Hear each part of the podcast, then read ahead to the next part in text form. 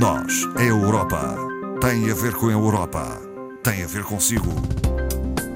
À sexta, uma reflexão sobre a atualidade europeia. Boa tarde, iniciamos uh, o Nós é Europa. Hoje uma conversa com a doutora Ana Rita Barros, formadora do Centro de Informação Europeia Jacques Delors. Bem-vinda, doutora Ana Rita Barros. Boa tarde. Muito obrigada, Ana Marta. Boa tarde. Hoje vamos começar a nossa conversa fazendo uma referência às previsões económicas de outono uh, 2020. Uh, boas ou más? Não muito boas, mas das mais importantes da União Europeia são normalmente as de outono e as de primavera, hum. como sabemos. Constatam as repercussões económicas e sociais graves, quer a nível europeu, quer a nível uh, mundial. Uh, e destacam uh, o golpe na atividade económica no primeiro semestre deste ano, um ligeiro crescimento no terceiro trimestre hum. e um abrandamento atual mais refletido nas últimas semanas devido ao agravamento da pandemia que se tem registrado. O caso português uh, tem particularidades uh, ou segue a realidade da União Europeia? Uh, segue mais ou menos, com um padrão específico, porque Portugal, embora esteja enquadrado neste panorama, tem a particularidade do turismo ser um vector uh, com enormes repercussões na balança de exportações portuguesas. Hum. E em 2019 o turismo representou 52% das exportações de serviços hum. portugueses. E agora ressentiu-se, como nós sabemos, não é? Claro, muito. Muito. Portanto, no caso português, o mercado de trabalho uh, tem mostrado alguma resiliência. E isto porque têm sido aplicadas medidas, embora temporárias, de apoio ao emprego, eh, que representam essas medidas já uma aplicação em 15% da força de trabalho portuguesa. Hum.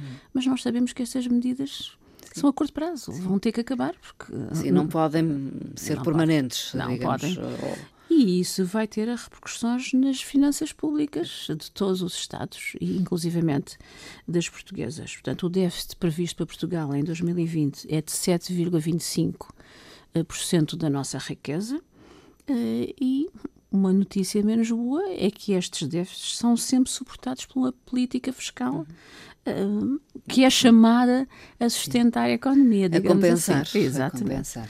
Em termos europeus, uh, temos que as previsões de contração da economia na zona euro, onde nós nos inserimos, são de 7,8% da nossa riqueza uh, ligeiramente abaixo para o todo europeu, situando-se nos 7,4%. Prevê-se um crescimento ligeiro em 2021, um bocadinho mais acentuado em 2022, mas longe de atingir os níveis pré-crise. Não é? Uh, em termos de emprego, a taxa de desemprego na zona euro deve cifrar-se este ano em 8,3%, subir este desemprego em 2021 para 9,4%, também na zona uh, euro, euro, mas voltando a diminuir ligeiramente em 2022. Os déficits das administrações públicas uh, vão se agravar.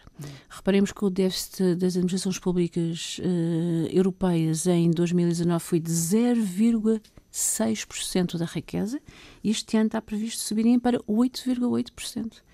Uh, é, muito. É muito. Uh, a inflação média uh, tem vindo a baixar, embora se note alguma subida de preços em alguns géneros, principalmente uh, na parte alimentar, mas tem vindo a baixar devido à queda dos preços da energia.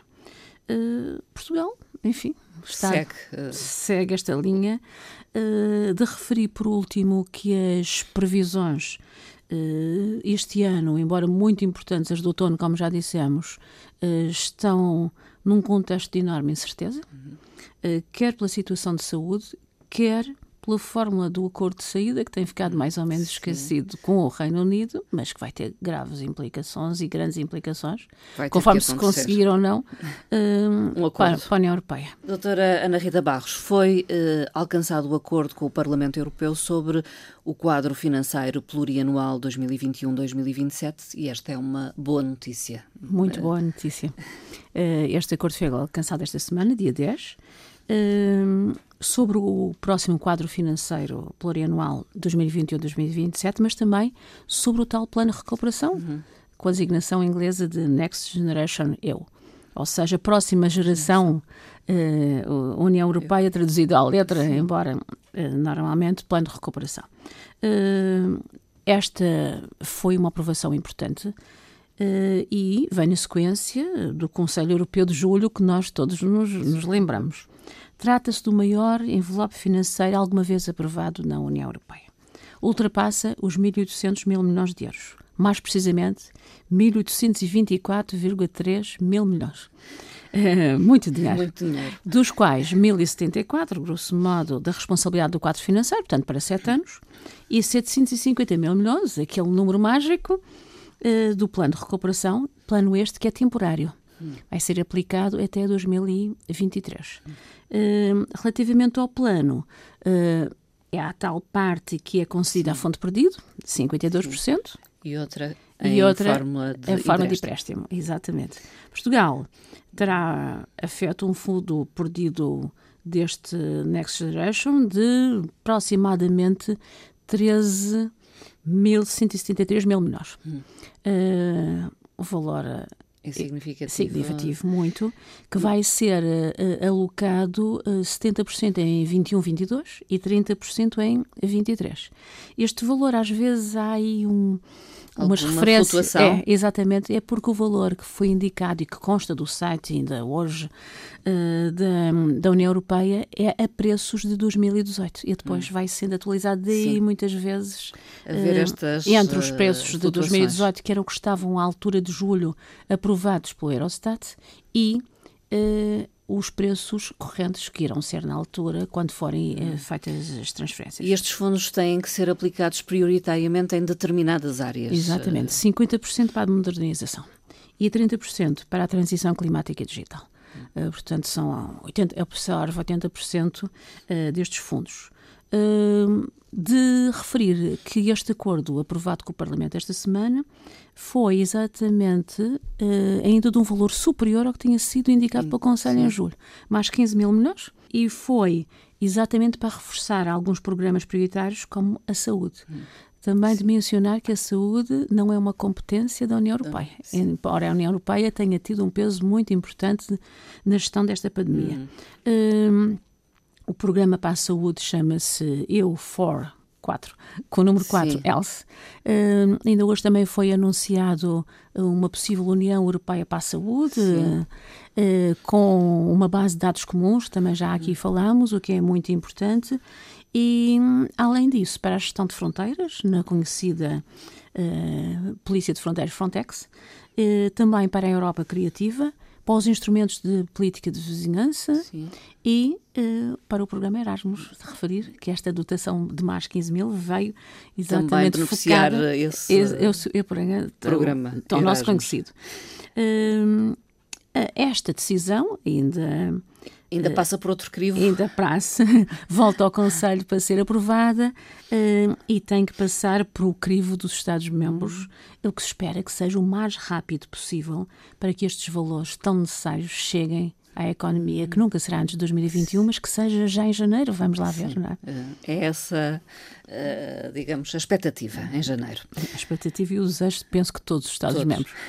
Uh, doutora Ana Rita Barros, a conferência sobre o futuro da Europa, uh, apesar da urgência em realizar-se, já foi adiada uma vez e, e, agora, e é previsível que seja adiada de novo. Espera-se que, que, que, haja uma luz ao fundo do túnel durante este ano, mas uh, não sabemos, não é? Portanto, inicialmente prevista começar em 9 de maio, Dia da Europa. foi é sendo adiada. Foi sendo adiada pela questão sanitária.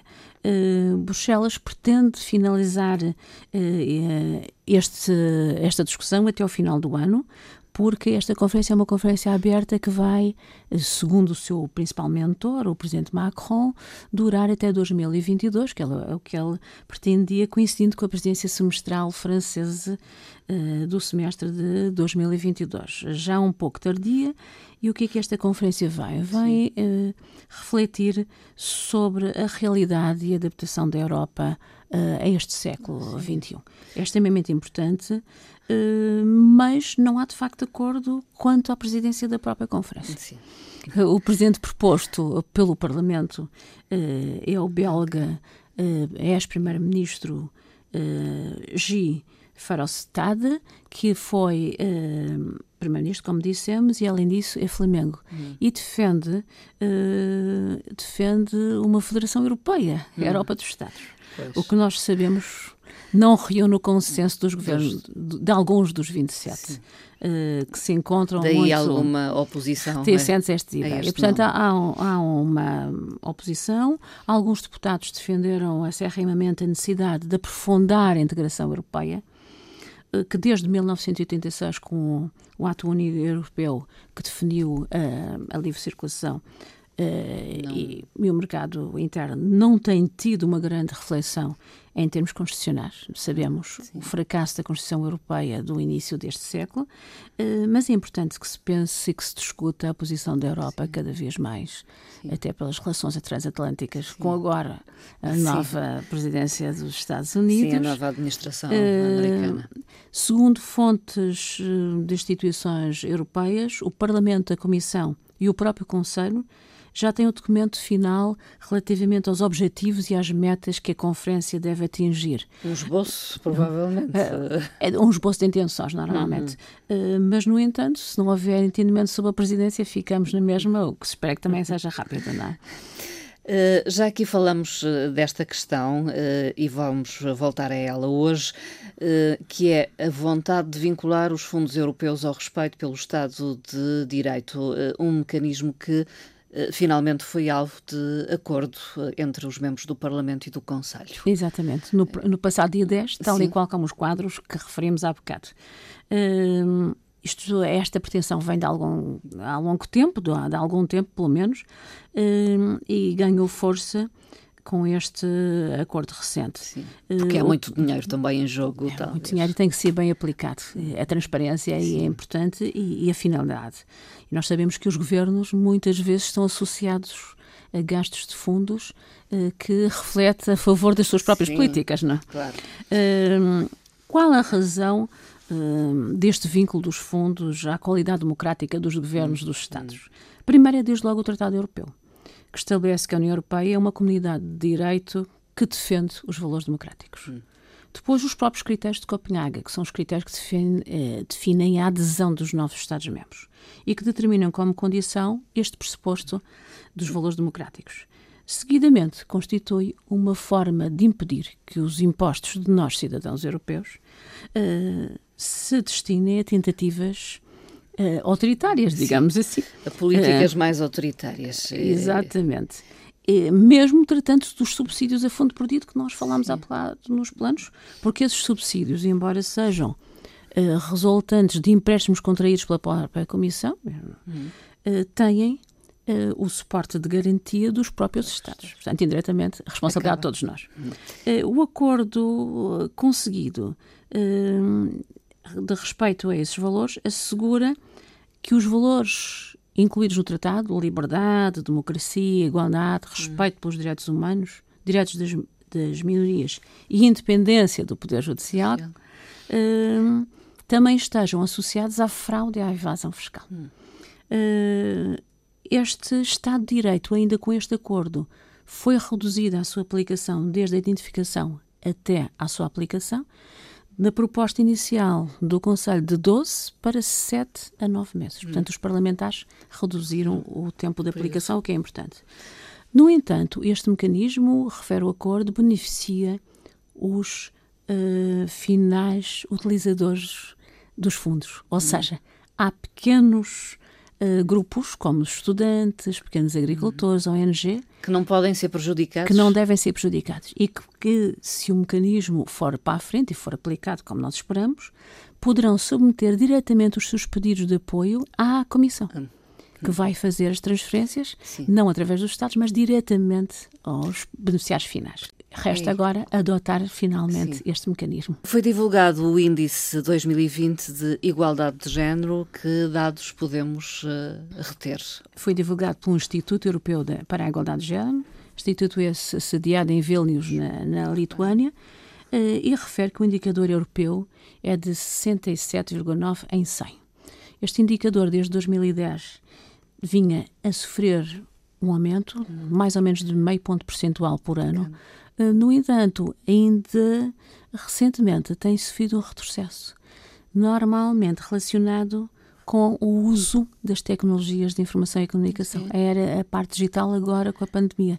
Porque há sectores e, grupos e géneros, principalmente Sim. os femininos, que não têm acesso às Sim. tecnologias como tem a parte masculina, o que tem vindo a retroceder ligeiramente hum, os dados. Os dados. Claro que no topo da tabela está a Suécia, a Dinamarca, como não podia deixar de ser, uh, na posição oposta à Grécia, a Hungria e, e, a Roménia. Portugal está na 16 posição, portanto, um pouco acima de meio da tabela, e tem uh, eh, 61,3 pontos em 100. Uh, no entanto, para esta evolução, ainda restam 60 anos para atingirmos uh, a uhum. igualdade, segundo os dados deste Instituto. Vamos ver o que é que acontece até lá e que não haja mais retrocessos. Não? É? A doutora Ana Rita Barros eh, ainda uh, vai focar alguns projetos com liderança portuguesa contemplados com subvenções. Subvenções da União Europeia, da União Europeia apoios. Estes projetos uh, são um da Universidade Nova de Lisboa, e outro do Laboratório Ibérico de Nanotecnologia sediado no norte do país e destinam-se à investigação de equipamento médico, sistemas diagnóstico tratamento de doentes, exatamente face à pandemia, pandemia, atual. Um outro está relacionado com a política marítima e foi atribuído a uma portuguesa que lidera o Sim. projeto chamado FO Sim. Oceans e eh, tem também parceiros de outros Estados-membros, mas a liderança é de uma senhora e é portuguesa. É portuguesa. Ficou essa referência. Vamos eh, fechar esta nossa conversa com uma frase do Papa Francisco. Porquê escolheu esta frase, doutora Ana Rita Barros? Porque o Papa Francisco, um Papa não europeu, eh, a frase escreveu numa carta eh, que assinalou uh, os 50 anos das relações diplomáticas entre a Santa Sé e as instituições europeias, uhum. recentemente, portanto, e extraída Sim. dessa carta. E diz o quê? Tu que foste uma forja de ideais ao longo dos séculos e agora pareces perder o teu ímpeto, não te tenhas a olhar o teu passado como um álbum de recordações. Com o tempo, até as mais belas recordações se atenuam e acabamos por deixar de as lembrar. Europa volta a encontrar-te. Vamos ficar a refletir sobre esta frase do Papa Francisco, doutora Ana Rita Barros. Muito obrigada. Até à próxima conversa.